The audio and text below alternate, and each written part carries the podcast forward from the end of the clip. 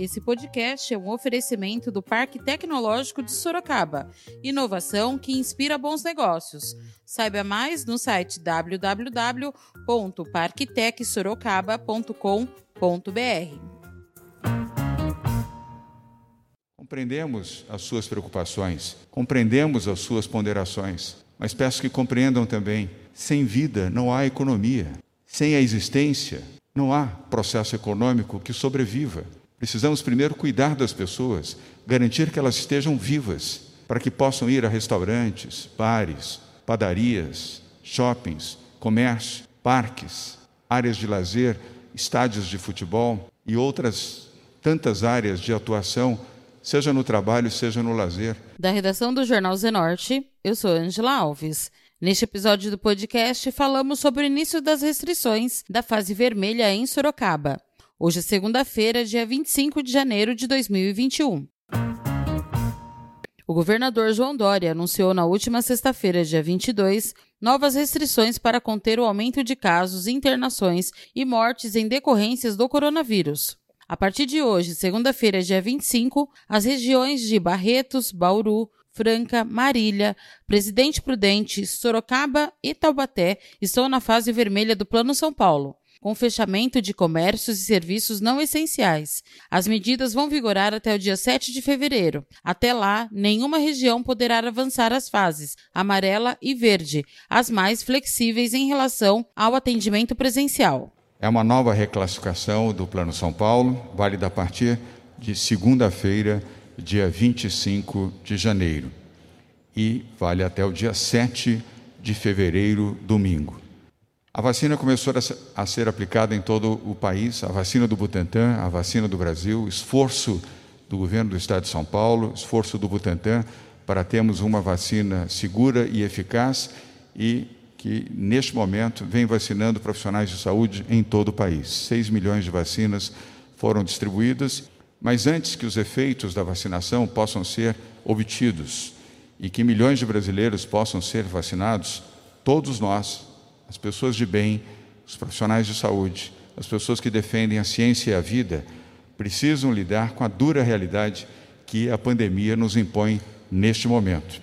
Uma segunda onda de coronavírus atingiu o mundo e assustou o mundo. E os seus efeitos alcançaram também o Brasil e o estado de São Paulo.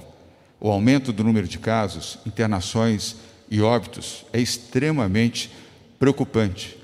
E o crescimento na ocupação de leitos de UTI também é preocupante. Até que tenhamos milhões de pessoas, a maioria dos brasileiros, vacinados e protegidos, a interrupção desse ciclo do vírus precisa de medidas para conter a propagação do vírus em São Paulo.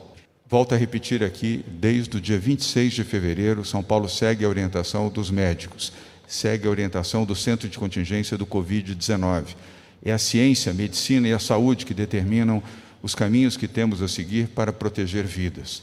Respeitamos opiniões contrárias, respeitamos também profissionais, empresários, micro, pequenos, médios, que atuam em São Paulo, no setor de serviços, no setor de gastronomia, no comércio, na indústria, em todos os setores. Compreendemos as suas preocupações, compreendemos as suas ponderações, mas peço que compreendam também: sem vida não há economia, sem a existência não há processo econômico que sobreviva. Precisamos primeiro cuidar das pessoas, garantir que elas estejam vivas, para que possam ir a restaurantes, bares, padarias, shoppings, comércio, parques, áreas de lazer, estádios de futebol e outras tantas áreas de atuação, seja no trabalho, seja no lazer, mas é nosso dever, é nossa obrigação, pela ciência e também pelo campo humanitário, defendermos vidas. São Paulo não faz governo populista, governo condescendente, que cede a pressões e abandona o cidadão, e abandona as pessoas que precisam deste apoio para continuarem vivas. Já perdemos quase 215 mil pessoas no Brasil. Todos os dias continuamos a perder mil pessoas. São quatro aviões lotados de pessoas caindo e morrendo todos os dias. Precisamos de vacina, vacina e vacina. Quanto mais vacinas tivermos no Brasil, mais brasileiros serão vacinados, e mais rapidamente poderemos superar essa difícil fase. Mas ainda não temos todas as vacinas e ainda não temos a quantidade de vacinas necessárias para agilizar a imunização dos brasileiros. E até o presente momento só temos uma vacina, que é a vacina do Butantan, desenvolvida pelo Butantan com o laboratório Sinovac, por esforço, dedicação e investimento do governo de São Paulo, e que hoje está vacinando, repito, milhões de profissionais de saúde em todo o Brasil. Mas volto a repetir, precisamos de mais vacinas, mais insumos, seja para a vacina do Butantan, seja para a vacina AstraZeneca, seja para todas as demais vacinas que aprovadas pela Anvisa possam imunizar os brasileiros e salvar a todos nós. A você que está em casa, a você que pelo trabalho sério da imprensa brasileira acompanha o que estamos falando aqui, por favor, por favor, nos ajudem a conter a pandemia. Nesta virada de ano, nós assistimos cenas dramáticas e surpreendentes de pessoas na praia sem máscaras, em festas, em encontros, sem máscaras, se abraçando e multiplicando o vírus da Covid-19. Em todo o Brasil, cresceu assustadoramente o número de pessoas infectadas e o número de óbitos.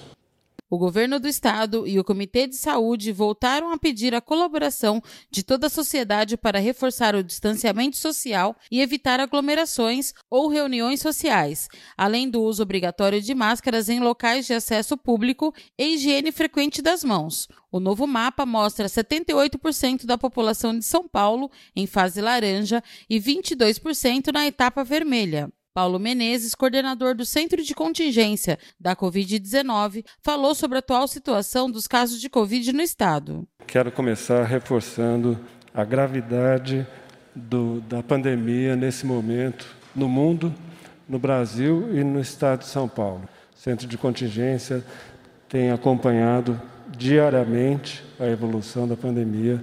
Desde novembro do ano passado, nós vimos observando um crescimento na transmissão refletida em número de casos, internações e óbitos, que atingiu proporções mais preocupantes agora nesse início de ano. É, a situação atual ela atinge um nível quase semelhante ao, ao topo da, da curva, primeira curva que nós tivemos é, em julho do ano passado no estado de São Paulo, mas com um grande diferencial. Naquele momento nós tínhamos já um decréscimo da curva na Grande São Paulo, enquanto no interior observávamos o aumento da transmissão para todas as regiões. Hoje, nós temos alta transmissão do vírus em todas as regiões do estado de São Paulo, em maior ou menor intensidade. Dessa forma, é preciso reduzirmos a transmissão do vírus e o centro de contingência, então, entende que a principal maneira de se fazer isso é através da mudança do comportamento da sociedade. Essa mudança se dá através do comportamento de cada um de nós, mas também do comportamento coletivo. E por isso, as recomendações do centro de contingência no sentido de medidas de maior restrição de mobilidade social. O centro de contingência tem total sensibilidade em relação ao impacto econômico, social e humano dessas medidas. Mas não há, como o governador já colocou, outra alternativa. É preciso que nós reduzamos a transmissão do vírus para podermos salvar vidas. E é nesse sentido que o Centro de Contingência fez as recomendações que vão ser apresentadas aqui hoje. João Gabardo falou sobre os trabalhos do Centro de Contingência da Covid-19. Porque o Centro de Contingência trabalha analisando os dados passado, os dados presentes, e o centro de contingência faz projeções futuras baseado nos indicadores e baseado nas taxas de transmissão. E o que o centro de contingência é, prevê como cenário para os próximos dias não são tranquilizadores, muito pelo contrário, são muito sombrios. Nós temos risco em São Paulo se nós não fizermos, se não tomarmos as medidas necessárias, de em pouco tempo termos dificuldade em oferecer leitos de UTI para as pessoas que necessitem de tratamento intensivo. Muita gente faz uma conta fúnebre de que abrindo leitos de UTI, o problema está resolvido e que a gente deve trabalhar simplesmente olhando a oferta e a ocupação de leitos de UTI. Isso é insuficiente. Nós temos que dar muita ênfase e estarmos muito preocupados também com a transmissibilidade da doença. Infelizmente, a não oferta de leitos de UTI significa, invariavelmente, a morte dessas pessoas. Mas a presença do leito de UTI, infelizmente, não significa que nós não tenhamos muitos óbitos, mesmo tendo o melhor atendimento possível, mesmo tendo o melhor leito e tendo os melhores profissionais. A realidade está nos mostrando isso. São Paulo apresenta neste momento um óbito a cada seis minutos. O tempo que nós demorarmos para tomar as medidas necessárias vão significar óbitos nesta velocidade.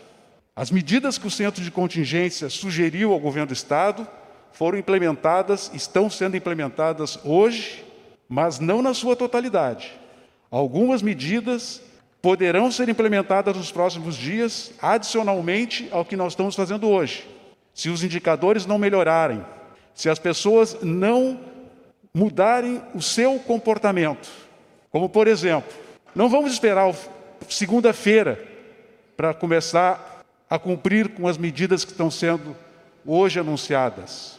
A partir de agora, as pessoas já devem ter essa preocupação, a preocupação de reduzir ao máximo tudo aquilo que é possível de ser feito e que possa aumentar a transmissibilidade da doença. Eu insisto, não fiquem esperando o decreto governamental, não fiquem esperando a ordem do governo, a cobrança, a polícia, a multa. As pessoas precisam assumir a sua responsabilidade e não ficar totalmente na dependência daquilo que o governo, daquilo que as autoridades sanitárias propõem. É difícil. Nós entendemos todas as dificuldades dos setores que terão, mais uma vez, interrupção nas suas atividades. Mas é uma escolha. É a escolha que a gente tem que fazer. Nós vamos reduzir o número de óbitos, nós vamos salvar vidas, ou nós vamos deixar seleção natural. Vamos deixar que a natureza escolha quem deva continuar e quem não deva continuar. A fase mais rígida só permite funcionamento normal em setores essenciais como farmácias, mercados, padarias, lojas de conveniência, bancas de jornal, postos de combustíveis, lavanderias e hotelaria. Demais comércios e serviços não essenciais só poderão atender em esquema de retirada na porta, drive-thru e entregas por telefone ou aplicativos. Patrícia Ellen, secretária de Desenvolvimento Econômico, falou sobre as medidas emergenciais para a contenção da pandemia. Nós trazemos então quais são essas medidas, ouvindo a saúde, ouvindo todas as possibilidades que podemos fazer seguindo as regras na gestão pública. Nós estamos atuando aqui com três conjuntos de medidas. O primeiro é o endurecimento do parâmetro de taxa de ocupação para a classificação das regiões na fase vermelha. Até hoje, a regra vigente era de 80% de ocupação, agora passa a ser 75%. A segunda medida é que nenhuma regional de saúde poderá ser classificada nas fases amarelas e verde até o dia 8 de fevereiro. Então, nenhuma região será classificada nem no amarelo nem no verde, exatamente para a contenção da pandemia nas próximas duas semanas. Além disso, nós também estaremos operando com modelo de fase vermelha em todo o estado, entre 20 horas, entre 8 da noite e 6 da manhã, todos os dias da semana. E nos próximos dois fins de semana, não esse, para evitarmos mal entendido novamente, não esse, no fim de semana do dia 30 e 31, no fim de semana do dia 6 e 7 de fevereiro. E esses são os três conjuntos de medidas que nós estamos aplicando. A Prefeitura de Sorocaba reuniu para uma reunião emergencial na manhã de ontem, domingo, dia 24, no Parque Tecnológico de Sorocaba, prefeitos e representantes das prefeituras de 16 municípios da região metropolitana de Sorocaba. com o objetivo de realizar uma avaliação conjunta sobre a situação da pandemia na região unir forças para fortalecer a saúde regional e levar propostas conjuntas de flexibilização do Plano São Paulo ao governo do estado, que atendam às necessidades da RMS. Na ocasião, também foi formada a Comissão Especial da Região Metropolitana de Sorocaba, composta voluntariamente por sete prefeitos das cidades da região, incluindo Sorocaba, que lidera a comitiva, Votorantim, Iperó, Ibiúna, Araçoiaba da Serra, Salto e Piedade. Acho que a ideia principal é a gente unir forças nesse momento para que a gente possa trazer uma segurança total em Deus, que nem sejam usados esses leitos, mas a gente possa começar a partir de trazer a segurança na vida das pessoas, estratégias na área da prevenção, fiscalização, para que as pessoas é, não sejam contaminadas, e aí sim iniciar um diálogo com o comitê de contingência que tem do Estado e com, e com o próprio governo estadual, para que a região metropolitana tenha a sua avaliação em diálogo com a nossa região. O governo do Estado faça a avaliação da nossa região, mas dialogando com nós, apresentando essas estratégias que nós estamos fazendo, às vezes no, na, na, correria do dia a dia, o tamanho do Estado, que é o Estado de São Paulo, passa desapercebidas as ações de cada um de nós. Então, é, é essa comissão que, que a gente, que nós iríamos criar hoje, dando esse gesto, isso eu já falo aqui desde já, uma vez senhores e senhoras concordando, o Sorocaba já está à disposição para começar contribuindo para usar, é, contribuindo com recursos financeiros, inclusive, para que a gente possa obter esses leitos, e essa comissão possa estar amanhã, junto ao governo do Estado, traçando diretrizes para saúde, mas também, quem sabe, hum, estratégias de flexibilização de uma maneira segura para nosso comércio. A, a fase laranja que nós estávamos, estamos ainda hoje, ela é uma fase laranja diferente da primeira fase laranja. Então, houve já um entendimento do próprio governador, do próprio governo, que a possibilidade não, não precisava ser seguido à risca. Eles fizeram um decreto e depois eles alteraram alguns itens do próprio decreto. E por que não isso poderia acontecer na fase vermelha? Olha, estamos num momento difícil, nós vamos ampliar os leitos, é, mas vamos fazer algumas regras diferentes que a gente consiga dar essa segurança para a população e também a segurança para a nossa economia. E eu acho que é essa união que a gente inicia hoje, junto, juntos, na área da saúde e também na área do desenvolvimento, é um pontapé para que a nossa região metropolitana possa trabalhar em sintonia para todos os outros assuntos para todas as outras demandas da nossa cidade. Se a gente entender a força que nós temos e, e, e o que representa a nossa região metropolitana, nós vamos vencer essa pandemia, como o Brasil todo vai vencer, tenho certeza disso. Nós vamos conseguir fazer a nossa economia crescer e outras ações, quem sabe ações depois que tudo isso passar, ações conjuntas de incentivo para o desenvolvimento da nossa economia, ações conjuntas na área da educação, então, o objetivo principal é colocar a cidade de Sorocaba à disposição da região metropolitana e criarmos aqui hoje, se assim vocês entenderem por bem, uma comissão especial para que a gente possa atuar em relacionamento com o governo estadual, com o governo federal e também com a iniciativa privada.